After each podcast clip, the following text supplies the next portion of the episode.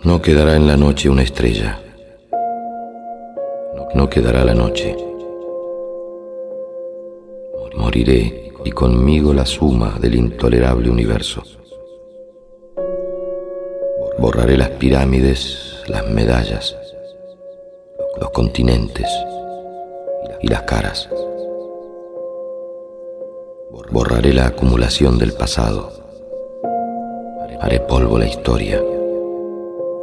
Polvo el polvo. Estoy mirando el último poniente. Oigo el último pájaro. Lego la nada a nadie.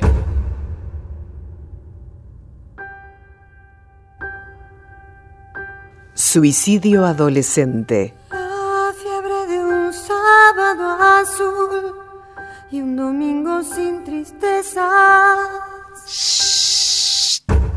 De eso no se habla. En la Argentina, el suicidio adolescente es la segunda causa de muerte por causas externas después de las lesiones de tránsito. Sé que te has perdido en la oscuridad que llevas dentro. Te buscas, no te encuentras, ya no sabes cómo hacerlo. Lo difícil es quererlo, a veces siento que te alejas. Yo intentaré ayudarte aunque seas tus propias rejas. No tengas miedo, yo me sentaré contigo en esta cueva. Mi hombro podrá aguantar lo que tu alma sola no pueda. No necesito entenderte, no necesitas culparte ahora. Tienes que ser fuerte, solo déjame ayudarte. No te hundas aunque sientas que no hay nada. Este vacío no se llenará hasta que tú tengas ganas. El relevamiento de datos del último informe de UNICEF Argentina, con el apoyo de los especialistas del Instituto Gino Germani de la Universidad de Buenos Aires, fue contundente. Mostró que hubo un aumento de las tasas de mortalidad por suicidio entre las y los adolescentes argentinos de 15 a 19 años en las últimas décadas. La vida te da y te quita, aunque los días se repitan, se acaban como la fama, así que quiérete a ti misma antes de tumbarte en la cama. La vida es un drama, grita o llora si lo necesitas y ahora dime, ¿crees que no hay motivos para seguir aquí? Sonríe, porque quedan tantas cosas por vivir, no olvides que tienes a quien te quiere junto a ti. Fuiste tú quien me enseñó que no me tengo que rendir. Suicidio. ¿Cómo definirlo?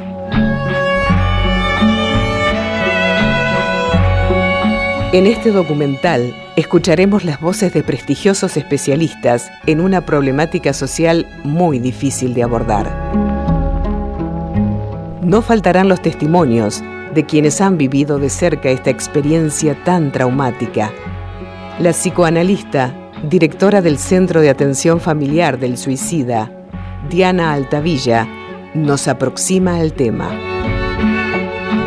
Cualquiera de nosotros podemos estar en una situación donde nuestras coordenadas de vida nos ubiquen en el punto de tal desvalimiento moral, emocional, psicológico, político, social, que nuestro dolor moral, porque a eso se refiere la situación de suicidio, de intento de suicidio, de autolesiones, de ideación suicida, que nos lleven a pensar que la muerte es la única solución para el problema, cuando no es así, cuando no es. El suicidio como temática de resolución de conflictos en un mundo que ahora no ya no lo sanciona eh, ni moral ni religiosamente, pero que ensalza los modelos de resolución de conflictos extremos, exitosos, exalta lo, los modelos de logro a toda costa.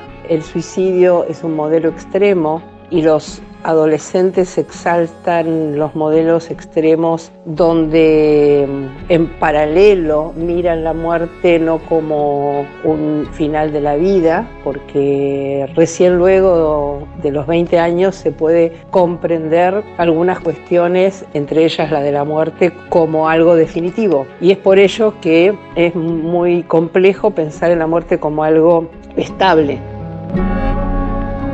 La literatura especializada nos dice que el término suicidio proviene de dos expresiones latinas, sui y occidere, que significan matarse a sí mismo. El suicidio, por tanto, es el acto autoinfligido para causarse la muerte en forma voluntaria, deliberada, en el que intervienen sucesivamente tres etapas, llamadas en conjunto proceso suicida.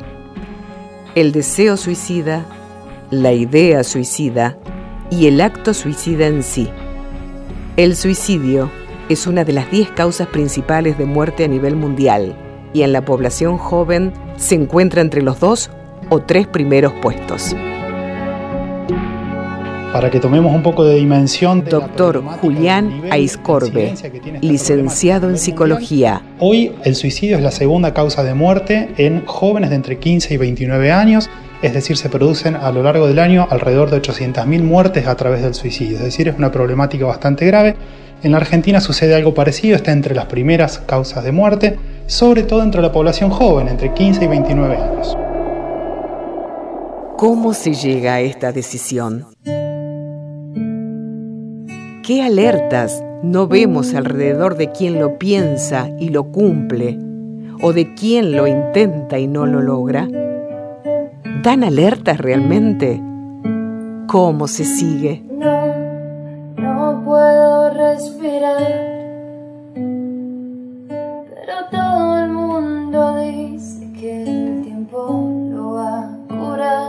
Cuando alguien se suicida, no se está suicidando solo. Doctor Héctor Basile, médico psiquiatra, psicoterapeuta especializado en adolescentes. Está suicidando a las ulteriores generaciones sin consultarlas. Prometo no me rendiré, me mantendré de pie. Prefiero afrontar el caos antes que salir a correr. Muchos entendidos coinciden en que el suicida no quiere morir, sino reducir a cero su dolor moral. Tuve que luchar mi propia batalla, si sea difícil de creer.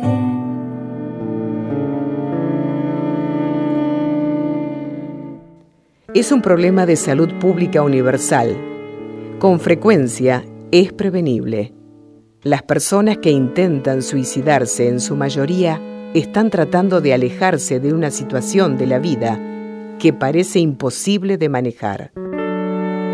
Solo en Argentina llegamos a mil suicidios por año entre jóvenes de 15 a 29 años.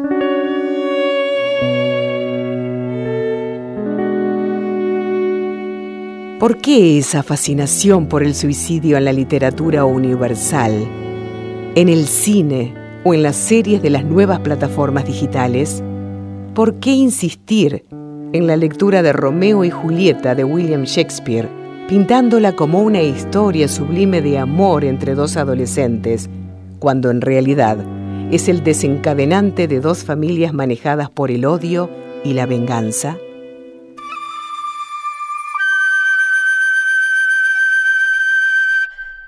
Perdí un hijo, Gastón, que tenía 16 años eh, se suicidó solo. Salió a trabajar para buscar un par de zapatillas y no, no llegué. Cuando salí de acá en mi casa, hace 10 minutos, llegó mi hijo llorando. Me alcanzó, me dijo que tenía que volver rápido. Cuando yo volví, le encontré a mi hijo colgado. Ya no pude hacer nada. La parte del fondo.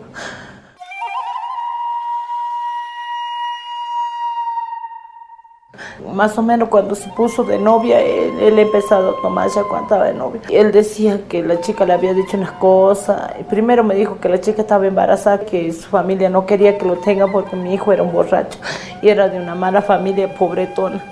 Y él decía que feo ser pobre porque te discriminan en el colegio. Todos los chicos le insultaban porque él iba con la misma zapatilla y no tenía para cambiarse. Me dice, mamá, si vos me podés comprar otra zapatilla. Y cuando yo me fui a trabajar para comprar la zapatilla que él quería porque se merecía, tenía buenos promedios en el colegio. Y pasó estas cosas y ya nunca más le pude ver a mi hijo. Genoveva vive en San Antonio de los Cobres, provincia de Salta una localidad de poco más de 6.000 habitantes. La visitamos antes de la pandemia. ¿El motivo? La alta cifra de suicidio de jóvenes que se registraba en esa población. En esos números estaba su hijo Gastón. Allí existe el llamado puente de la solución.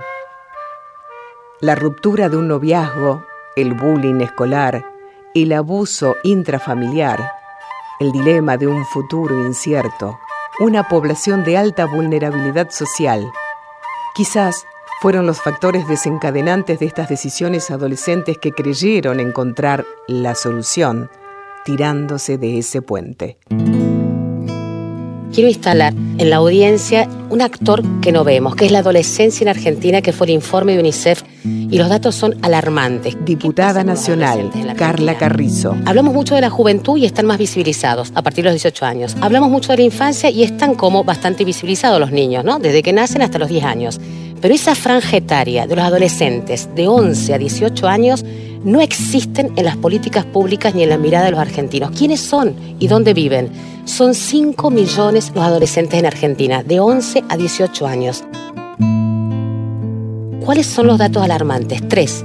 La mitad es pobre, la mitad abandona el secundario y un dato que es tremendo y va a ser eh, la agenda prioritaria de la bicameral, la alta cantidad de suicidios en jóvenes en Argentina. Quiero decir, y estos son datos de 2015, que en Argentina, en nuestro país, se suicidan 10 adolescentes por día.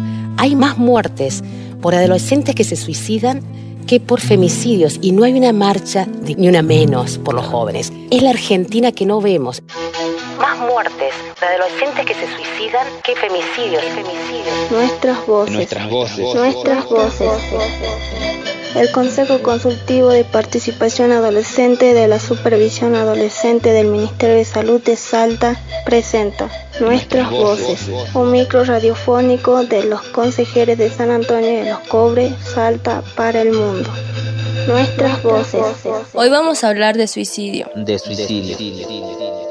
Siento un dolor en el pecho y no puedo parar de llorar. Se mató una amiga. Se mató una amiga. Estoy triste. Un chico de mi pueblo se suicidó. Tenía mi edad. Tengo una angustia fuerte. Una compañera del colegio se quitó la vida. Mi vecino se mató. Tenía 17 años, igual que yo. Qué impotencia. Qué impotencia. En lo que va de esta pandemia, dos adolescentes de nuestro pueblo se quitaron la vida. ¿Qué podemos hacer? ¿Qué podemos hacer? Si no te sentís bien, Si estás atravesando un mal momento, Si necesitas expresarte y te parece que nadie te escucha, Si tenés algún problema y querés charlar con alguien, llama a cualquier hora al 102, al 102. que es una línea gratuita donde profesionales te van a atender, escuchar, escuchar, escuchar y orientar. Tener derecho a ser oído y que tus opiniones sean tenidas en cuenta. tenés derecho a que tu voz sea respetada y que no te discriminen. Tenés derecho a la protección y al cuidado por parte del Estado. Si estás pasando por una situación difícil, no dudes en llamar a la línea 102. 102. Nuestras voces. Nuestras voces. Nuestras voces. Nuestras voces. Un micro radial del Consejo Consultivo de Participación de Adolescentes de Salta. La supervisión adolescente del Ministerio de Salud de la provincia. Asociación Civil Intercambios. Y con el apoyo de UNICEF.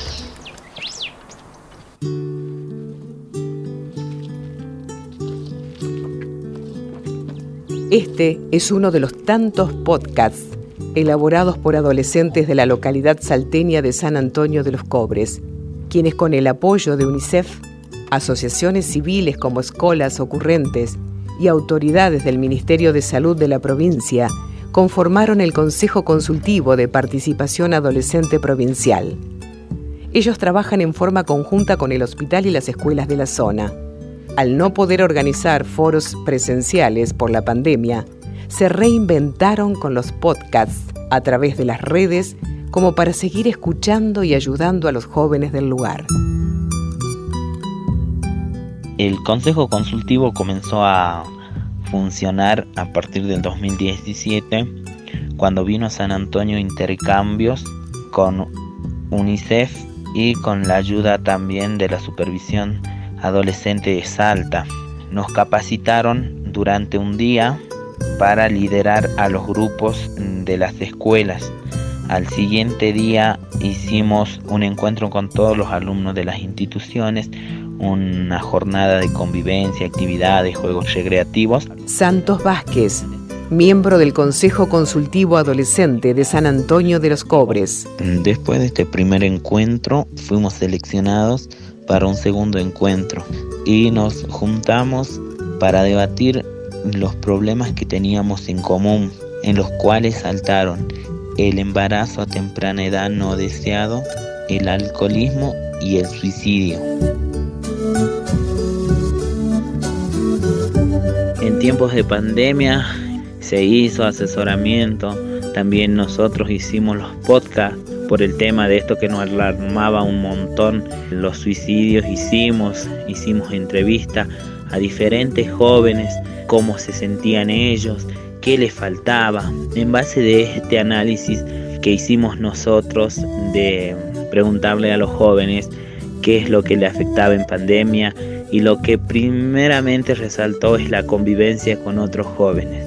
Porque quizás antes de la pandemia ellos estaban acostumbrados solo a llegar quizás a dormir a su casa, hacer tarea y volverse. Eh, la pasaban el mayor tiempo en las canchas o se iban al colegio y todo esto frenó la pandemia. Y en ese sentido hicimos los podcasts en los cuales de manera virtual tuvimos contacto de alguna manera con los jóvenes los chicos del Consejo Consultivo justamente también manifiestan esto del silencio, de lo que no se dice. Ileana Fernández, supervisora de salud adolescente del Ministerio de Salud de Salta. Y lo asocian ellos a timidez, a vergüenza, a desconfianza con los adultos. Por eso crearon este dispositivo de consultorio de adolescente atendido por adolescente para ver si de esta manera pueden empezar los chicos a llegar al sistema de salud. ¿Por qué este tipo de muerte sigue siendo un tema tabú rodeado de silencios? silencios? ¿Por qué de esto no se habla? En principio tiene que ver con que es un tema sensible, que implica un evento que no es esperado en ese momento vital. Sebastián Sustas, sociólogo de UNICEF, investigador del CONICET y del Instituto Gino Germani. Eso trae consigo eh, aspectos que hacen a un tabú de la temática. Se presenta en términos culturales, ¿no? Y, me refiero a esto, a, las dificultades que muchas veces hay para hablar sobre el tema, pero también disciplinares, ¿no? En, términos de que muchas, para muchas disciplinas eso aparece invisibilizado, ¿no? O no, no tematizado, ¿no? También es un tema esquivo y particularmente investigar sobre estos temas presenta algunos temores para algunas disciplinas en base a la idea o al temor a generar instancias que reproduzcan vivencias que fueron traumáticas. Hablemos de prevención del suicidio. Las personas con conductas suicidas siempre dan indicios de que no están pasando un buen momento. Es muy frecuente ver cambios anímicos, escuchar de manera constante expresiones como me voy a ir muy lejos, no aguanto más vivir así, cuando no esté me van a extrañar. Es importante saber que quien atraviesa por esta situación en realidad no quiere morir, sino que quiere dejar de vivir como lo está haciendo. La escucha y el acompañamiento del entorno son tan necesarios como la ayuda profesional. Frente a esto, es importante tomar en serio cada manifestación y hablar del tema sin prejuicios. Si estás pasando por esta situación, no tengas miedo a expresar todo lo que sentís y pensás. Recurrí a alguien de confianza, Háblalo y pedí también ayuda profesional en cualquier centro de salud. Es importante sensibilizar a la comunidad y superar el tabú para que avancemos en la prevención del suicidio. Hablemos de prevención del suicidio. Hablemos de todo.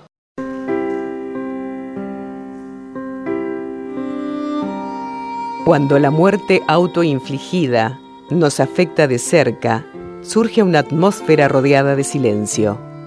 Muchos especialistas opinan que es como entrar en una especie de hermandad de personas que perdieron a alguien querido como consecuencia del suicidio. Y surgen los por qué en todo el entorno. Carolina, la mamá de Marcelo, de 16 años, cuenta la historia de su hijo desde la provincia de Salta. Realmente mi hijito tenía problemas de enfermedad. Mi hijo sufría de epilepsia. Pasé por médicos, pasé por psicólogos, pasé por otros curanderos. Y él, cuando descubrió que él tenía que vivir con sus pastillas, ahí donde no aceptó, no quería. Él único decía que él no va a poder ser nada en la vida como sus hermanos, porque sus hermanos eran sanos, pero él decía que yo no voy a poder, porque soy un enfermo. Nahuel Guitián era amigo de Marcelo. Sí, Marcelo Alejo era hermano de una de nuestras amigas también que empezó con nosotros, Estrella, que hasta ahora lamento no poder haber hecho algo por ayudarlo. Eh, me dolió mucho, primero no lo creí, la verdad, no sé las causas, sinceramente, no puedo decir nada sobre eso, pero lo que sí es que ya no está con nosotros y fue el puente donde él se fue.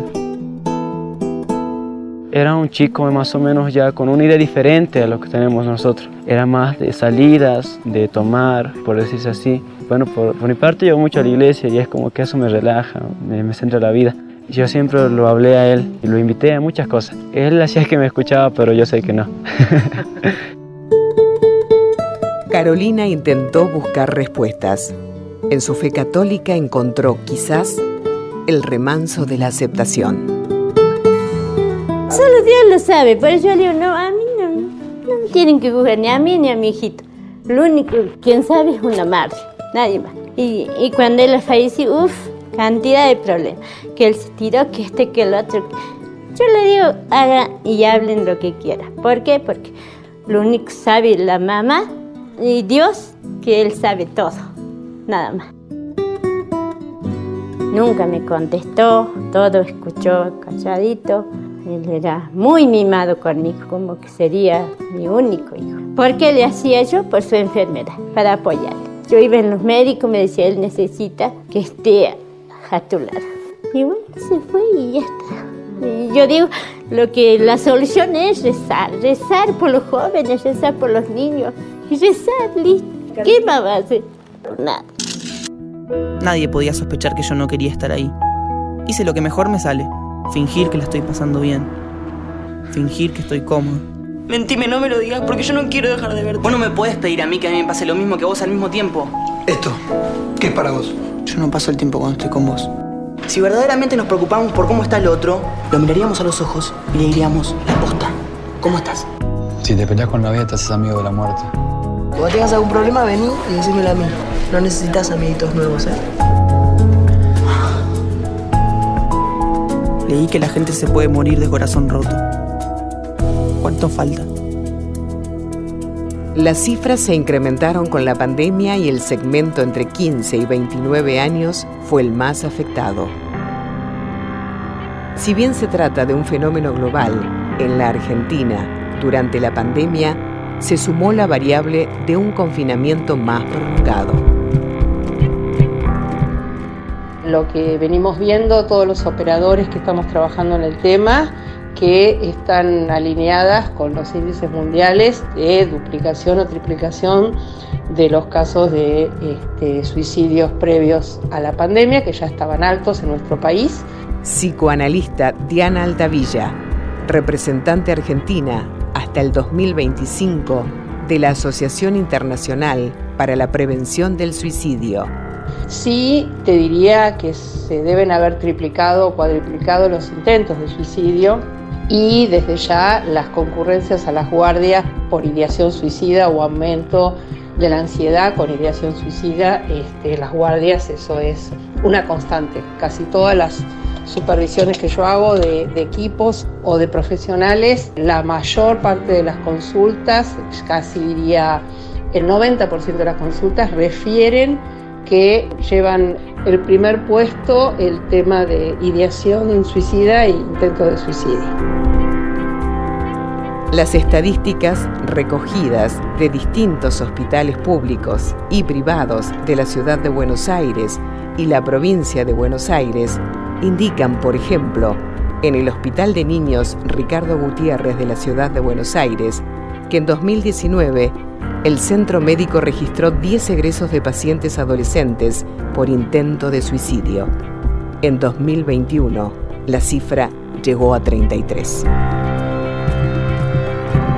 Muchos adolescentes luego de intentos de suicidio refieren no haber pensado en la muerte como algo que no tenía retorno y es por ello que la las ideaciones suicidas o los intentos de suicidio suelen ser muchas veces impulsos repentinos que nada tienen que ver con una decisión reflexiva como pueden aparecer en otras etapas de la vida donde la cuestión del suicidio tiene otras vertientes y otras coordenadas que sí es necesario tomar, por eso es tan particular que los profesionales que abordan el suicidio no lo pongan todos bajo la misma bolsa, vendría a ser, y sean muy perspicaces a la hora de atender, abordar y reflexionar como en cualquier otra problemática, pero más aún en esta, abordar cada persona en particular con su situación particular de vida para poder situarse en, el momento y en la coordenada que tiene. Y a su vez pensar qué modelos de vida ha tenido y qué modelos de resolución de conflicto ha tenido.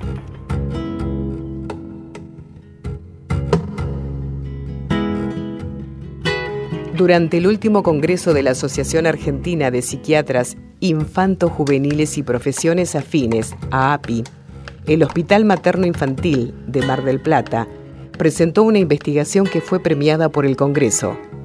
Los resultados mostraron que las internaciones por espectro suicida, que en los 13 meses previos a la pandemia representaban el 47% de los ingresos de menores de 15 años, pasaron a representar el 60% en los 13 meses posteriores al comienzo del confinamiento obligatorio. Otro aspecto que nosotros también encontramos como un desafío común tiene que ver con lo que denominamos pruebas institucionales. Sebastián Sustas, sociólogo de UNICEF, investigador del CONICET y del Instituto Gino Germani. En relación a su tránsito por algunas instituciones esperadas eh, por esta edad vital, por ejemplo la escuela o la universidad o aspectos que hacen a el ingreso al mercado laboral. Entonces, esto también era un desafío en común que se presentaba en los relatos. En este caso, digamos, lo que nosotros pudimos observar es que para este tipo de, desafíos se presentaban tensionando el temor al fracaso, en logros efectivamente que se presentaron como de difícil resolución o que no pudieron ser superados, o incluso el temor a, poder afrontarlos. Eso era instancias que generaban muchas veces situaciones desencadenantes que venían acumulando vulnerabilidades previas. No, no, no es que eh, alguno de estos hechos puede por sí solo ser predictor de algún tipo de instancia que refiere al proceso de suicidalidad, sino que en definitiva hay una cadena de situaciones que se van generando, se van incorporando a la vida de, estas personas y muchas veces algún factor desencadenante genera esta instancia. Y nosotros encontrábamos que había varios de estos factores desencadenantes que remitían a estas, estas instancias o estos desafíos, pruebas institucionales particularmente y pruebas vinculares. Lo que sostiene el sociólogo Sebastián Sustas en cuanto a los nuevos desafíos en la franja etaria que hoy nos compete es que está implícita la búsqueda de un logro al que muchos no llegan. Por la causa que sea, no lo alcanzan. Y aquí entran en juego vulnerabilidades previas que por algún motivo no fueron advertidas por el entorno de estos jóvenes. Genoveva, la mamá de Gastón, en Salta, golpeó puertas en busca de ayuda, pero no la encontró, no la encontró, no la encontró. Yo fui a la policía, le dije a la policía, deme una mano porque mi hijo está mal, yo lo veo mal. Y el policía me dijo, yo no puedo hacer nada por tu hijo porque son unos borrachos. Entonces yo me regresé a mi casa, vine cuando mi hijo estaba en el fondo llorando, le traje de ahí agarrado, le traje y le hice acostar, le digo, no llores Gastón, decime qué te pasa, por qué llorar, qué te pasa. Y él me decía a mí, no mamá, hay cosas que yo no te puedo contar porque yo en vos no confío, si sería un hombre sí, pero con vos no confío. Y era el, mejor en el curso cuando cayeron todos los profesores a decirme que ellos no podían creer porque él estaba sano. Llamó a los profesores, habló con los profesores, con su compañero a la mañana y él Tenía un llamado tipo a las dos y media más o menos cuando su hermano le dijo no me pases más el teléfono, no quiero escuchar más de nadie. De hoy en adelante yo no quiero nada más. Cuando él murió recién llegó la chica de cita novia, que era su culpa que le había hecho una mentira, se quiso tirar acá, acá debajo de un camión y la gente le agarraron. Sí, ella vino para acá a llorar y decía que era su culpa. Lo que hace especialmente duro un suicidio es que nunca sabremos realmente cuál fue la razón que lo motivó. Sebastián Susta, sociólogo del Instituto Gino Germani, que participó en el último informe de UNICEF, aproxima esta reflexión. Como para poner un, un ejemplo concreto, cuando decíamos que muchas de estas trayectorias estaban marcadas por instancias de vulnerabilidad, nos referimos a que por ejemplo, puede existir una discriminación por cuestiones de sexo genéricas o abusos sexuales durante la infancia que van acumulándose en esa trayectoria, que van generando instancias de vulnerabilidad que en ese momento no, implicaron, o al menos la tentativa o el pensamiento suicida o el intento, pero que en otro momento de la vida, de, de la trayectoria, pueden ser desencadenantes. ¿no? Por ejemplo, cuando eh, un abuso no puede ser ya objetivado, no puede ser, digamos, el blancamiento y la sanción de la situación implica una situación intolerable para el esquema normativo, es decir, las formas de entenderse a sí mismo y al mundo incorporada por estos y estas adolescentes. En términos de magnitud, el fenómeno se presenta con mayor frecuencia entre los varones y entre aquellos que han alcanzado menor nivel educativo la sobremortalidad masculina, según UNICEF, es tres veces mayor que la de las mujeres. Tuvimos 28 eh, casos de tentativa y 27 de suicidios consumados. Es posible que, exista algún otro eh, vinculado a eso, pero sí, eh, digamos, en definitiva encontramos que las redes sociales es otro espacio público de, de vinculación, ¿no? Entonces, eh, sin duda que adquiere características diferenciales el cómo se dan esas, esas relaciones interpersonales en ese espacio público, pero en definitiva las formas de, abordaje y de, y de prevención debieran poder contemplar este nuevo espacio o este nuevo sistema de medios. El gran enigma, el gran secreto en torno a este proceso es el no saber a partir de qué momento esa persona decidió acabar con su vida.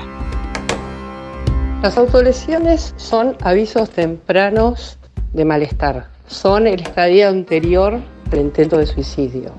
Psicoanalista Diana Altavilla, consultora de la Organización Panamericana de la Salud para la problemática del suicidio adolescente en Argentina. Son un modo más visible del malestar que alguien ya está experimentando, aun cuando sean malestares colectivos, porque se repiten en varios adolescentes. No todos los, las adolescentes, sobre todo hablo de las adolescentes porque es más común verlo en chicas, no todas las adolescentes porque vengan a otras chicas que se cortan van a cortarse. Se van a cortar aquellas que ya están transitando un malestar importante. Ese malestar importante es siempre un entrecruzamiento entre un malestar individual, un malestar grupal de su núcleo social y un malestar social. ¿Hay alertas específicas, causas puntuales para que los jóvenes tomen estas decisiones? ¿Cuáles son los factores de riesgo?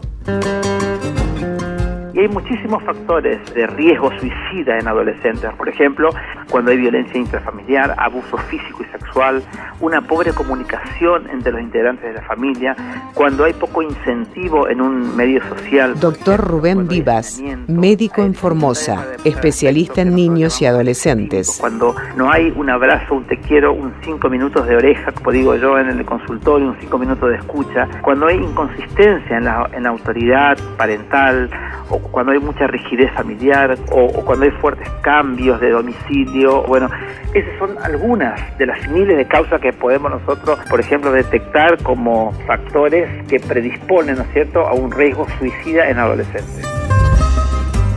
El doctor Rubén Vivas conoce el riesgo social que se da en las poblaciones más vulnerables de la zona norte del país, donde el vacío existencial que sienten algunos jóvenes solo lo llenan con las autolesiones o con el consumo de sustancias que solo profundizan el problema. Yo prefiero llenarlo con incentivo, con amor, con escucha, con abrazos, con contención. Porque si eso no existe, yo tengo 22 años de vasta experiencia en trabajar exclusivamente con adolescentes. En realidad lo que nosotros decimos, cuando no hay una contención familiar desde el amor, obviamente llenan otras cosas, como por ejemplo la droga o el alcohol acá en Formosa también pasa, Corrientes, en el interior de Chaco también pasa, porque son pueblos que realmente están como vacíos quizás de incentivos, en muchos casos, no en todos, pero entonces cuando tenemos una personalidad que tiende a este tipo de, de riesgos, obviamente que es muy fácil llenar con el alcohol. Esperanza Casimiro es agente sanitaria en el Ministerio de Salud Pública de Salta y trabaja en San Antonio de los Cobres. Cuando la visitamos, días antes del comienzo de la pandemia del COVID, le preguntamos a qué creía que se debía la tasa tan alta de suicidio de jóvenes en su pueblo. No sabemos y por eso queremos llegar a, qué podemos hacer con los jóvenes. De algunas familias dicen la pelea con la novia, otros dicen el alcohol, otros dicen que no tienen con quién hablar, bueno, eso se ve mucho, o sea, hay poca comunicación en la familia, mamá, papá, hijo, o sea que acá no somos de hablar como en la ciudad. Yo sinceramente estuve cerca de los casos, yendo a visitar a la familia, escuchando lo que hablaban y generalmente son problemas sentimentales, hay rupturas de noviazgo o que la novia le dejó y que no quería y ya eh, van al alcohol y ahí nomás toman la decisión. Por ahí uno piensa que al alcoholizarse no están tan conscientes de lo que hacen y como que si tomarían más fuerza y se decide para llenar un vacío, para ocultar la tristeza y para sentirse otro, como uno bebe alcohol y se siente otro. ¿eh? El suicidio nunca es una elección, sino el producto de una situación acuciante, de una restricción en las aspiraciones vitales de las personas. Hablar salva vidas. Entre todos estos casos, el Ministerio de Salud Pública, la municipalidad y todos los otros ministerios hemos decidido tener acá un servicio de salud mental donde vinieron psicólogas, asistentes social y como referente estaba yo un año y medio más o menos. Y entonces hemos salido a buscar, a querer ayudar a la gente de los casos que han pasado. Y algunos casos que nos informaban que el chico estaba mal y que había que ir a verlo. Llegábamos a la casa y ellos decían, no, mi hijo ya está bien, y que no necesitaba el servicio. ¿ves? Entonces le dejábamos unos turnos y ellos nunca asistían a los turnos. Cuidar la salud mental es tan importante como cuidar la salud física. Es por eso que en estos tiempos transitorios de aislamiento puedas sentir alguna de estas sensaciones. Miedo, enojo reiterado y sin sentido, falta de concentración, apego a pensamientos y recuerdos feos, problemas para dormir, poco o mucho, sensación de soledad, angustia en el cuerpo, irritabilidad, sensación de encierro y ahogo. Si bien esto puede llevarnos a pensar a que no vamos a poder con ellos, es importante que sepas que estas sensaciones no son patológicas y que pueden acompañarnos en esta situación crítica que estamos viviendo. Por un lado, a veces la idea de terminar con la propia vida puede surgir como solución a los problemas. Nos puede pasar a todos alguna vez. Pero no te quedes solo con esas ideas. Déjalas salir, compartilas con alguien que merezca tu confianza. Si te está pasando o le pasa a alguien que conoces, pedir ayuda es re importante. Por el otro, nos preguntamos, ¿cómo podemos disminuir estas sensaciones que nos ahogan y nos confunden? La solución está en pedir ayuda y compartir con otros lo que nos pasa. Toda crisis es una oportunidad para hacer algo diferente, mejor. Puede que esto no te esté pasando a vos, pero tal vez te sirva para ayudar a alguien cercano. Ayúdanos a difundir y seguir creando redes de contención. No hay aislamiento cuando nos mantenemos comunicados con los otros. Calor, la trascendencia. Vale la pena volver a despertarse cada mañana. Una inquietud presente en este tipo de situaciones es preguntarse si la medicación que pueda recetar un especialista puede ayudar en estos momentos cruciales en la vida de un joven. El enemigo que habita en vos. Cuando nosotros tenemos atisbo de eso, lo que nosotros insistimos es en el acompañamiento familiar, en el sostén. Doctor Rubén Vivas, médico en Formosa, especialista en niños y adolescentes. Para que no dejen el tratamiento, porque eso es muy importante. El sostén clínico, el sostén terapéutico y también, por supuesto, si necesitan de algún psicofármaco que está indicado para cierta edad con determinadas dosis controladas por nosotros, eso viene muy bien. Lo que pasa es que todavía, lamentablemente, en los pueblos existe todavía este mito de que uno va al psicólogo o al psiquiatra porque está loco, está loco. La Ley 27.130 de Prevención del Suicidio, sancionada en marzo de 2015 en nuestro país, en su artículo séptimo, remarca que la autoridad de aplicación, el Ministerio de Salud de la Nación, debe desarrollar programas de capacitación destinados a los responsables en los ámbitos educativo, laboral, recreativo y en contexto de encierro para promover el desarrollo de habilidades en los equipos institucionales.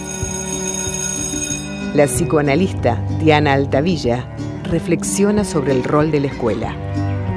Si vamos a hablar del malestar social, estamos hablando de un malestar que incluye a una sociedad donde involucro a la escuela como referente social, una escuela que ha perdido, a mi gusto, su lugar como contención y sostén, que ha extraviado, me parece que es la palabra más cercana, sus coordenadas para ser del lugar del maestro un lugar para el maestro y para sus alumnos un lugar de sostén social, para que el maestro y sus alumnos se sientan realmente seguros y para que la educación sea un lugar valorizado a fondo y que tenga su lugar merecido dentro de lo que es una sociedad instalada con proyectos de futuro.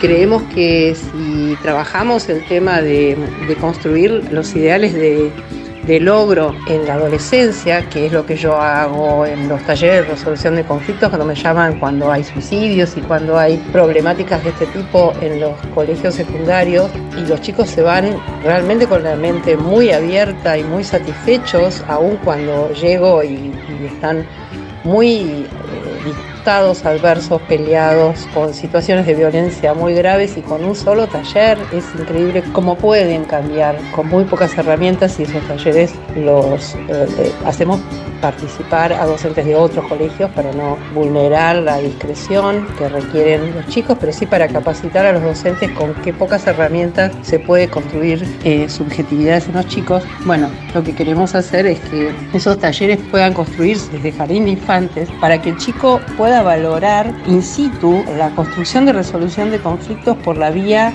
de valorar más la diversidad en la resolución de conflictos que el ganar en un juego que el competir con el otro. Eh, la competencia y el puntaje y la escala de valores donde hay un puntaje establecido abona a la competitividad, abona al conflicto con el otro, abona a la violencia, a las violencias, a las distintas formas de violencia, incluso a la violencia contra sí mismo por no llegar a un objetivo.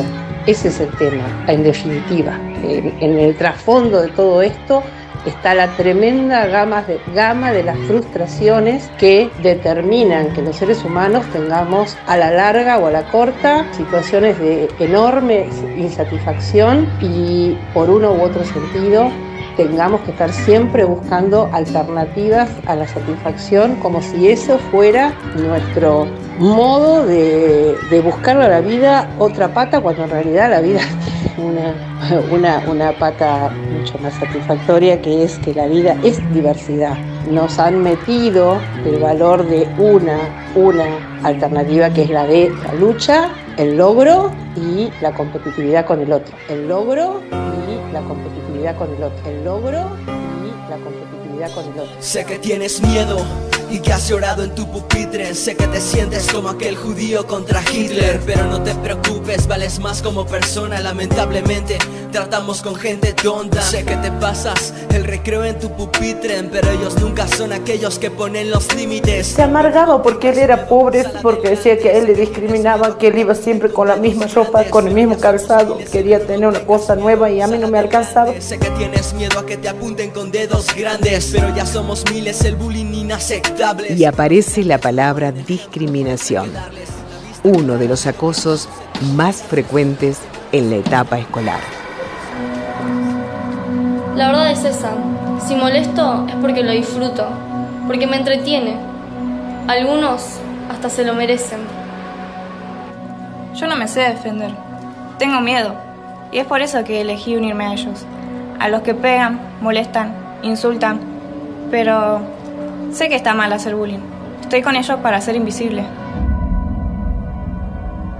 Yo, yo no sé cómo, cómo decir esto. Soy yo la que sufre de bullying. Rompe mis cosas, me tira basura, me, me bardean constantemente, rompe mis carpetas, tiran mi comida como si no fuese nada. Eh, publican cosas en Instagram que no es porque son mis amigos o porque me quieren, es porque me están bardeando constantemente. Eh, tengo tantos pensamientos, tantas cosas en mi cabeza de, de por qué a mí, porque soy yo la que sufre bullying, por qué, porque yo, y, y odio el colegio. Yo no veo la hora de llegar a mi casa y, y saber que voy a estar sola, saber que voy a llegar y nadie va a estar guardándome, nadie va a estar tirándome algo o rompiendo mis cosas. Yo no tengo amigos, yo no tengo amigos en mi colegio. Nadie se queda afuera. Todos somos víctimas del bullying. Hacé la diferencia y frena cualquier situación que veas en tu colegio. En aquellos jóvenes que son víctimas de lo que hoy se conoce en todo el mundo como bullying, se han encontrado estados emocionales negativos como el estrés, la agresividad y hasta estados depresivos. El Consejo Publicitario Argentino ideó campañas contra el bullying con figuras cercanas a esta franja etaria, como Tini Stuessel. Desde muy chica siempre tuve el sueño de cantar, pero sé lamentablemente que muchos chicos en vez de tener sueños, viven una pesadilla, el bullying. Si tus compañeros te cargan, te acosan o te discriminan, habla con tus padres o con algún adulto de confianza. No dejes que el bullying le gane a tus sueños, es lo más lindo de ser chico. Hoy el bullying no da respiro y solo termina cuando los adultos se comprometen. Si no haces nada, sos parte. Los motivos más habituales de discriminación son el origen étnico o nacional, la lengua, la religión, el género, la orientación sexual, la edad, el aspecto físico, el nivel socioeconómico y las opiniones políticas. ¿Por dónde empezar? Sabes que me levanto en la mañana y no quiero tomar el bus para la escuela. Yo prefiero quedarme en mi cama. Tus golpes, tus miradas me han robado las ganas de salir. No hay que combatir el bullying. No hay que combatir el bullying. Porque entonces estamos combatiendo el problema. No estamos buscando resolver la, la causa. Psicoanalista Diana Altavilla, directora del Centro de Atención Familiar del Suicida. Bullying, trastornos alimentarios, la mayoría parten del- de la misma raíz, que es la invisibilización y la ausencia del valor del respeto. Si eso se trabaja en el ámbito escolar, que es la replicación del referente de sostén y guía que en la casa. Si no está, el colegio lo suple. Pero si está en la casa, el colegio lo refuerza. Entonces, ya desde los tres años, si no llegara a estar en la casa, el colegio suple esa instancia social. y cumplen la primera infancia, que es hasta los 5 años, lo que necesariamente un individuo necesita para su crecimiento y desarrollo. Cuando está, lo refuerza y entonces hace creíble la red social que el niño necesita saber para creer en una sociedad donde se pueda desarrollar y tener tolerancia a la frustración. No se puede tener tolerancia a la frustración si no se cree en una red social, si no se cree que la red social es un lugar donde se encuentra frustración, pero también se encuentra gratificación. En septiembre del 2013, el Parlamento de nuestro país aprobó la Ley 26.892 de prevención del acoso en la escuela. Su principal impulsora fue la actual diputada por la ciudad de Buenos Aires, Mara Brauer. Una de las cuestiones que determina la ley es que en todas las escuelas de todos los niveles educativos tienen que existir órganos de participación donde toda la comunidad educativa pueda plantear los temas de convivencia para solucionarlos y para prevenirlos. Porque no puede haber silencio pedagógico en las escuelas frente a la violencia y frente a la discriminación. Esta ley tardó en reglamentarse. En 2017 impactó muy fuerte el caso de José, un menor de la ciudad de Zárate. La Deutsche Welle, cadena de noticias alemana, se hizo eco de la desafortunada decisión de este joven el acoso escolar estaba en la mira. El fallecimiento de un menor de 13 años en Argentina, supuestamente por causa del bullying que sufría, ha prendido nuevamente las alarmas sobre la discriminación que se vive en los colegios. Javier Miglino, presidente de la ONG Bullying Sin Fronteras, explicó las circunstancias en las que el menor se habría quitado la vida. Y era un chico un poco más moreno de lo normal, al menos para sus compañeros, y lo cargaban, le decían Obama, como el presidente de los Estados Unidos. El acoso fue tan grande que la madre decidió de cambiarlo de escuela, lo llevó a una nueva, también sufrió bullying y bueno, el, desenlace fue que el chico se pegó un tiro en la cabeza y luego de agonizar durante unas horas, el día de ayer lamentablemente murió. Funcionarios del colegio al que asistía el menor aseguraron que no tenían reportes de maltrato hacia él y por esto la noticia los tomó por sorpresa. En marzo de 2017, la plataforma Netflix puso en pantalla la serie estadounidense por 13 razones. El debate mundial no tardó en llegar. Hey. Hola. It's Hannah. Soy Hannah. Hannah Baker. Hannah Baker. ¡Maldición! Las cuatro temporadas abordan con un clima de misterio a fondo el drama que viven los estudiantes de un colegio secundario cuando una de sus compañeras toma la decisión de quitarse la vida. Hannah Baker la protagonista graba siete cassettes de ambos lados que guarda sigilosamente en una caja, en los que detalla las 13 razones por las que se suicidó. ¿Hannah está diciendo la verdad? No creas todo lo que escuchas. Esas grabaciones fueron enviadas inicialmente a un compañero del curso con las instrucciones para pasar de un estudiante a otro, al estilo de una carta en cadena. Allí Hannah le explica a 13 personas la forma en que jugó cada una en su muerte, dando 13 razones para explicar por qué se quitó la vida. Si muchos de esos audios fueran revelados, más de un compañero de estudio afrontaría la vergüenza pública y hasta enfrentaría cargos de acoso físico y hasta de violación. Todos son tan simpáticos hasta que te llevan a suicidarte. Tarde o temprano, la verdad se sabrá. Es una trama que incluye bullying, violación. Psicóloga Marisa Zaret, directora del Departamento de Psicología del Hospital de Niños Niklaus de Miami. Las recomendaciones es a los padres que lo vean junto con los hijos, que abran esa conversación. Muy importante que aquellos muchachos que tienen problemas de salud mental, que han tratado de suicidarse, que están deprimidos, que no las vean eh, y también atacan al consejero que, que se ve en la serie que dice que en realidad no abrió las puertas para esa muchacha en la serie para dar un ejemplo a otros a seguir de cómo ayudar a un adolescente, mandarle el mensaje de que el suicidio no es una solución, mandarle el mensaje de que está en esa serie, lo, lo romanticizan, lo, lo, lo visten de una forma muy idealista, mandarle el mensaje de que aquí estoy para escuchar, de que a lo mejor yo no comprendo muy bien por lo que estás pasando tú, pero estoy dispuesta a escuchar. A lo mejor no tengo las respuestas, pero vamos a buscarlas juntas. A los amiguitos,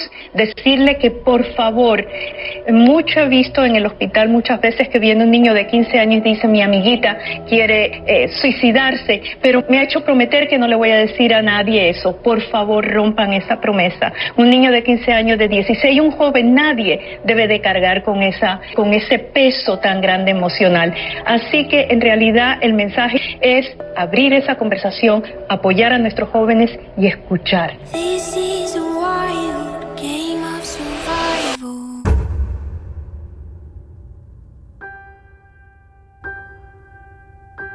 Suicidio adolescente. La fiebre de un sábado azul y un domingo sin tristeza. De eso no se habla. El bullying existe en todo el mundo. En Argentina, 4 de cada 10 chicos sufre bullying en escuelas públicas y privadas. Es un problema silencioso que se transformó en la primer causa del suicidio adolescente. Tenemos que terminar con el bullying. Debemos tratarnos mejor. Ser tolerantes. Escuchar y escucharnos. Aceptar nuestras diferencias y saber que con ellas podemos crecer. El bullying es un problema que nos pega a todos. Para combatir de raíz el bullying debemos generar un cambio cultural. Promover la cultura de la convivencia para construir todos juntos y con mucha alegría un futuro mejor. Vamos a tratarnos bien. Vamos a tratarnos bien. Vamos a tratarnos bien. Las campañas no se mantuvieron en el tiempo. La pandemia pudo más. Y nos recomendaron quedarnos en nuestras casas. Aparecía otro enemigo mortal. Hay muchos que se contagian por estar en la primera línea de fuego en el sistema sanitario, otros porque son parte de actividades esenciales y muchos se contagian simplemente de torpes que son. Por ejemplo, juntándose para un asado, una mateada o una reunión en casa. No hagamos reuniones en casas. Así las podemos hacer cuando todo esto mejore. Seguí cuidándote. De acuerdo con el estudio publicado por el Hospital Materno Infantil de Mar del Plata, durante los sucesivos confinamientos, se observó un aumento en el porcentaje de internaciones de pacientes sin diagnóstico ni tratamientos previos. La tasa pasó del 44% en el escenario prepandemia al 60%.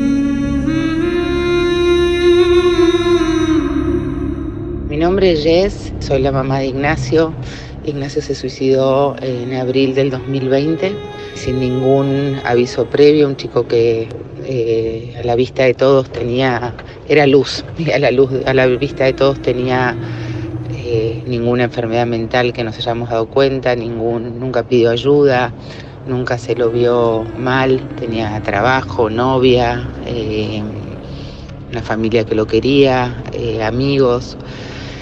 Y bueno, y a partir de ese momento eh, la vida me cambió totalmente, empecé un camino muy difícil como es la pérdida de un hijo, más en estas circunstancias. Eh, cuanto peor es la muerte, más difícil es el duelo y el duelo por suicidio de un hijo es tremendo. Y empecé a escribir en Pesares, que es una página donde empecé a contar mi camino y mi dolor. Y en ese en ese transitar me ayudaron mucho, mucha gente que no conozco, sentí que yo pude ayudar y empecé a entender un poco más el gran vacío que tenemos con las enfermedades mentales y qué difícil para los chicos es pedir ayuda. Ignacio puso en su carta que, que le resultaba difícil pedir ayuda como varón.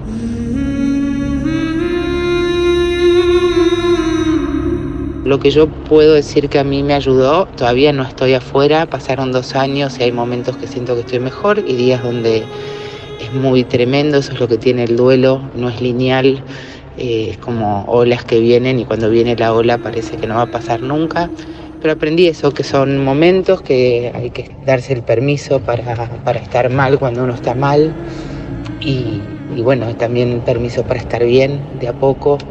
Me apoyé mucho en mis amigos, en la gente que me quiere. Me parece que es un momento donde uno tiene que rodearse de gente muy suavecita y muy cálida.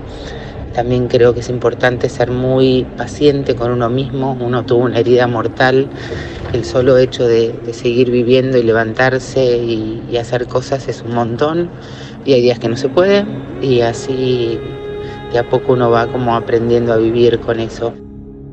Jess Brown se enteró de la tragedia a 11.265 kilómetros en Londres, donde residía con su marido y sus dos hijos menores.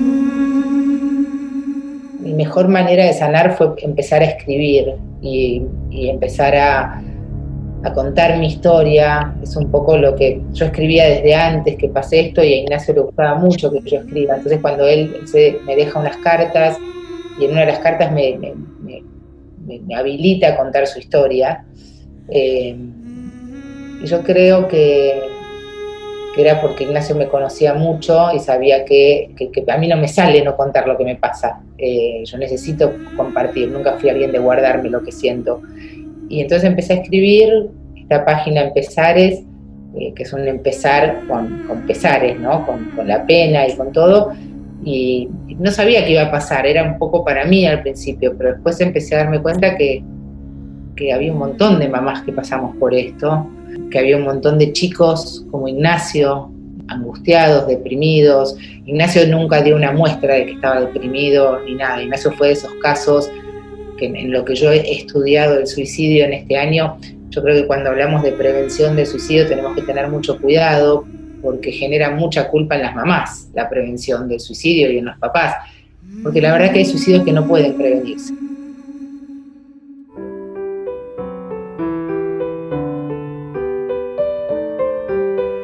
Jess estuvo en la última feria del libro realizada este año en Buenos Aires para presentar su obra, Empezares, con ese, que el amor nos oriente. Jess canalizó su resiliencia no solo a través de la escritura, sino también emprendió una tarea titánica para ayudar a quienes atraviesan situaciones parecidas a la suya. Su red Empezares ya suma más de 50.000 seguidores. La muerte es tan inexplicable como la vida misma. La muerte siempre sacude. ¿Cómo superar el duelo de un hijo, un amigo, un nieto que decidió quitarse la vida? Lo que se conoce como la posvención es otro paso clave para sobrellevar el duelo. La pregunta por el por qué y la cuestión de la culpa, el enigma y la participación son dos ejes recurrentes y yo sostengo que una de las partes del procesamiento del tema es dejar de preguntarse eternamente por el por qué. Psicoanalista Diana Altavilla, consultora de la Organización Panamericana de la Salud para la problemática del suicidio adolescente en Argentina. Que las personas se respondan un porqué, su propio porqué, sin polemizar con otros y sabiendo que su, respuesta es transitoria, dinámica, va cambiando en el tiempo, por su propia madurez, por las propias respuestas que se dé. Y lo mismo con el tema de la participación, que nunca hay una, una sola respuesta. Cuando la participación se concentra, se vuelve culpa. Se concentra en un solo individuo, se vuelve o asignación de culpa para afuera y se vuelve violencia, o se vuelve una asignación de culpa para sí y se vuelve tortura. Y eso genera una enorme, enorme peso personal y son las personas que más en riesgo pueden estar, aun cuando no parezca visible hacia el, hacia afuera. ¿Cuál es el rol del Estado para atender los casos de suicidio o intentos de suicidalidad? ¿A dónde recurren las familias víctimas de muertes autoinfligidas? La licenciada en psicología Diana Altavilla nos esclarece la respuesta. Por eso es importantísimo que el entorno de alguien que se suicidó tenga rápidamente, en lo posible, siempre un acercamiento a un dispositivo de salud en forma preventiva, aun cuando no presente síntomas. Por eso en la ley de 27.130 solo lo remarcamos. Las obras sociales y las prepagas y los dispositivos de salud están obligados a prestar asistencia aun cuando las personas no presenten sintomatología, aun cuando parezcan que están bien deben tener un dispositivo de asistencia durante un tiempo prolongado para hablar del tema, procesar el episodio, las circunstancias, las vivencias respecto del tema, los pensamientos y sus cuestiones, tanto personales como colectivas, respecto a la situación para eh, no dejar en lo posible rastros relevantes, cargas relevantes internas que hagan concentración de vivencias mortíferas adentro de los sujetos que puedan llevar a una concentración, como decía antes, de la culpa y un, un aumento de la ansiedad y la angustia insoportable.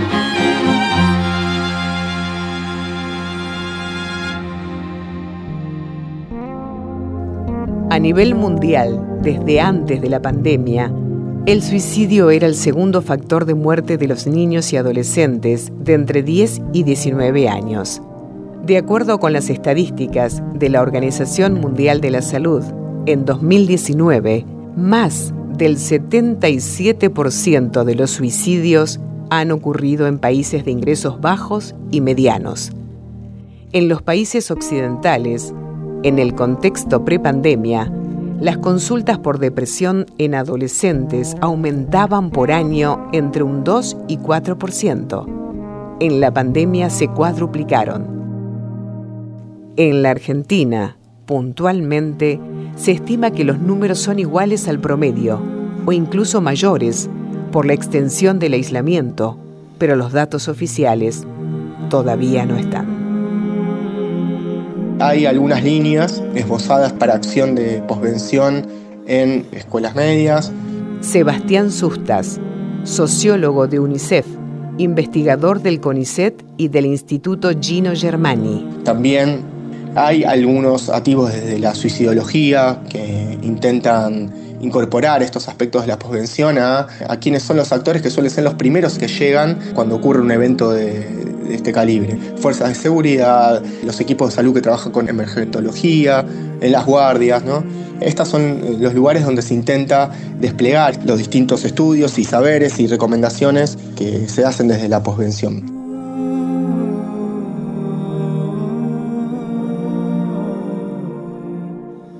Un déficit que preocupa es la escasez de recursos destinados a la salud mental en el país.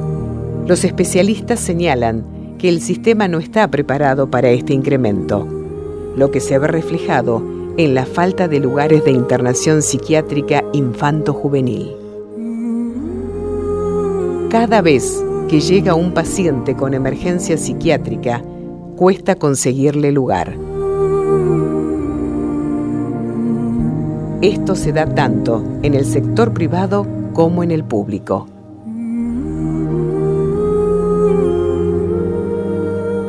Entre las asignaturas pendientes para enfrentar la problemática que hoy nos ocupa está la de desarrollar campañas de concientización sobre factores de riesgo y generación de factores de protección a través de los medios masivos de comunicación y también acabar con algunos mitos, como por ejemplo que las personas que se suicidan o lo intentan siempre tienen un trastorno mental. Es falso. Falso. A todos lo hago estudiar, ninguno quiero que se quede en la casa porque el miedo mío es llegar y no encontrarle con vida a otra. Ser padres no lo enseña nadie, pero hay ciertas coordenadas que son las funciones paternas y maternas que las cumplimos padres y madres que son una constante en la vida, que es sostén y una sola persona puede cumplir las dos funciones y debe ser coherente para el uso de ambas. No se deja a ninguna persona si se la quiere sostener y guiar en cualquier acción, en cualquier momento, de la misma manera. Eso es lo único que nos permite discriminar como seres cuidadores qué es lo adecuado para hacer en, cada momento. Eh, no hay una regla fija, pero sí la regla de cuidado y guía. Pensar, parar, pensar y decidir en ese momento. El problema es que no paramos a pensar. Y el primer argumento que muchos adultos eh, refieren es no hay tiempo, no hay tiempo. No son tiempos que tenemos para pensar, son ocho segundos para pensar. Ocho segundos para pensar. Es tan ridículo preguntarle a alguien si lo que hizo lo hizo porque era valiente o era cobarde. Nuestros adolescentes endiosan al que se suicida. Hay líneas telefónicas y centros de salud a donde recurrir para pedir ayuda y salvar vidas. El Centro de Atención al Suicida, CAS, atiende 18 horas diarias de forma gratuita. La técnica utilizada es la escucha activa, con intervenciones orientadas a que el consultante pueda hablar. Desde Capital y Gran Buenos Aires se puede llamar a la línea gratuita 135. Los números 011 52 75 11 35 o 0800 345 14 35 son para todo el país. Muchas veces uno cuando es joven como que decir ellos, ahí termina y listo. Como sé, por ahí algunas veces ni siquiera creen en Dios, ellos creen en sí mismos. Dicen, yo me hago esto y listo, ya está, termina mi vida y no piensan más nada. Dentro de, de las prácticas de prevención primaria hay algunas que son más específicas y otras que son inespecíficas. Estas pensadas específicamente, es decir, que remitan al, fenómeno del suicidio, es como lo ideal, ¿no? Encontrar una forma de prevención que apunte solo al problema. Pero lo que encontramos es que muchas de, las instancias preventivas que pueden servir para evitar estos procesos de suicidas o de suicidalidad son más inespecíficas, remiten a distintas dimensiones de la vida de las y los adolescentes. Es decir, no, no es que pegamos en un solo blanco y no es que la prevención eh, va a estar enfocada en una sola temática, sino que es, busca fortalecer distintas dimensiones de la vida de las personas que en definitiva pueden llegar, si se tensionan, a distintos tipos de daño a la salud. Y ahora me siento, me siento mal, nunca puedo sonreír a mi hijo porque veo que me falta uno, llega una Navidad, me llega un año nuevo y no está mi hijo. Lo malo que acá hay autoridad y no te dan la mano cuando uno va, cuando está a tiempo. Y yo fui llorando. Era una noche, yo fui y le dije, mi hijo no llegue, yo quiero que, que vaya a hablar con mi hijo, que le busquen a dónde está. Ellos me dijeron eso. Y cuando él murió recién cayeron toda la policía. Salud Mental Responde Cava. Los teléfonos 4 863 88 88 4 861 55 86 4 123 31 20. Funcionan de lunes a viernes de 8 a 20. Además, se puede llamar al 423 3100 interno 3484 3485 los feriados, fines de semana y por la noche de 20 a 8 de la mañana. El suicidio no es un acto de valentía ni de cobardía. Es un acto de desesperación que muchas veces por falta de escucha orilla a los jóvenes a realizar este acto. En el caso de este grupo poblacional pareciera que todo se desencadena mucho más rápido. Aún así, digamos, esta investigación lo que nos permitió mostrar es que existen trayectorias que si bien no son predictivas del suicidio, nos dan algunos indicios de cuáles son las instancias que tensionan en distintos momentos de la vida de, estos adolescentes y sí se puede intervenir, porque en definitiva lo que nosotros pudimos observar es que la gran diferencia entre quienes consumaron suicidio y quienes no fue la presencia de una figura adulta, que en general se presenta como un apoyo, como un soporte más afectivo, pero también un soporte institucional. SOS, un amigo anónimo, es una asociación sin fines de lucro que desde hace casi cinco décadas ofrece asistencia telefónica confidencial para personas que transitan alguna crisis emocional. Recibe llamadas por Skype. Usuario, sos un amigo anónimo. Además, tienen un teléfono de línea 011 47 83 88 88. Gracias a unos 30 voluntarios, funciona todos los días, de 10 a 19 y sábados de 10 a 16. Yo por no decir no he hecho culpa a nadie, diría, bueno, un poco de que aquellos que hacen de entrada droga, que aquellos que venden este alcohol a los menores, yo eso. ¿Por qué? Porque yo mismo vi mi hijito que un día salió de aquí y con su uniforme del colegio le venden bebida. Entonces, ¿dónde está? Es común, por eso digo, son muy decididos ellos y yo no puedo juzgar a nadie que es chico, su papá, su mamá lo trata mal, qué sé yo. Yo digo que, bueno, hay tantos obstáculos en la vida que ellos son tan débiles y, y caen, yo pienso. Hospital Nacional en Red, especializado en salud mental y adicciones. Licenciada Laura Bonaparte Cuenta con un comité de emergencia que realiza entrevistas telefónicas para asesoramiento y contención, atendido por profesionales de salud mental. Guardia telefónica de niños, niñas y adolescentes. 4912-3673, de lunes a viernes entre las 9 y las 22 horas. y también es propio de la adolescencia, digamos, atravesar situaciones de duelo. La adolescencia misma es una situación de duelo en la que uno deja el mundo infantil para acceder al mundo adulto y esa situación muchas veces se vive en forma traumática. Y además, bueno, para estas conductas hay factores que se heredan, en algún aspecto factores genéticos y factores desencadenantes, en definitiva, que son los que determinan el accionar y una reacción inesperada.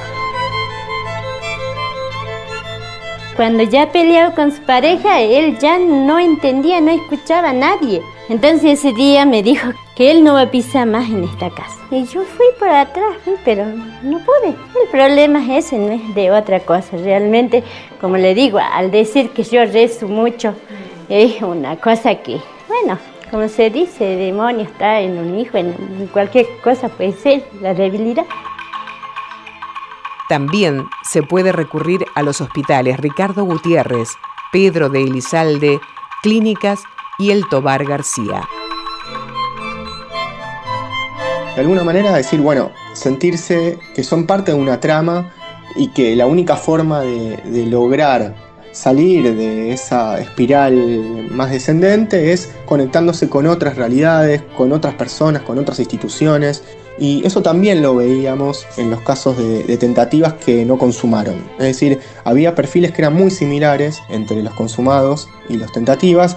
Y uno decía, bueno, ¿qué pasó en el medio? ¿no? Entonces eh, se habilitan así instancias de intervención que si logran, eh, digamos, complementar la escucha atenta, aspectos que hacen a, una lógica del cuidado del otro y al mismo tiempo brindan soportes que ser incorporados en la trayectoria de, estos adolescentes, son también otra instancia de intervención adecuada que permite pensar cómo abordar esta problemática, ¿no? por los cuales a nosotros, según lo que observamos a partir de los datos de investigación, nos parecen los caminos a seguir. El suicidio adolescente es posiblemente la contradicción humana más fuerte. Cuando ocurre, no solo afecta a una familia y amigos, es tan intenso que pone en cuestión a toda la comunidad. Vino la psicóloga, ella me habló. Con eso puedo superar que yo la culpa no lo puedo culpar a nadie. La culpa es, la desgracia, yo no le voy a culpar a nadie, yo voy a vivir. Por eso le digo a mi hijo más grande, lo que haya pasado, lo que no haya pasado, Solo Dios ve las cosas, más nadie. Lo que pasa es que todavía, lamentablemente, en los pueblos existe todavía este mito de que Mm. uno va al psicólogo o al psiquiatra porque está loco, porque está loco. Ninguna mamá quiere que se le muera un hijo. Es, una tragedia espantosa de la que nunca nos vamos a recuperar. Yo sí creo que nos podemos transformar, nos podemos transformar entre todas. Creo que, que la magia de hablar con alguien que le pasó algo igual es increíble porque por suerte, yo siempre digo, qué suerte que hay amigas mías que no me pueden entender y espero que no me entiendan nunca. Y está bien rodearse de gente que no haya vivido lo mismo, porque si no sería muy duro, pero también hoy nuestra vida cambió y hay, hoy algunas de las personas que perdieron hijos se han convertido en mis mejores amigas, solo porque nos hermana algo que, que no tenemos que explicarlo.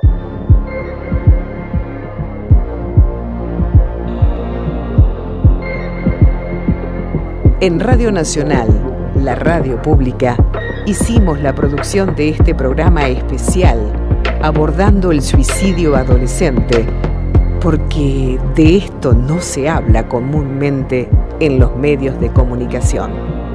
Afrontamos la temática con las voces necesarias. El suicidio adolescente presenta un océano de aristas para enfocarlo. Este documental fue solo un comienzo. Todo muere, todo vuelve, todo se transforma. Pero tenés miedo de romper las normas, de aguantar las bombas, eso te trastorna. Hay que ser valiente para pelear con tu sombra. Edición y musicalización, Fabián Panisi. Locución, Nidia Aguirre. Guión, producción periodística y dirección general, Liliana Manna. Fue un programa especial del área de contenidos de Radio Nacional, la radio pública.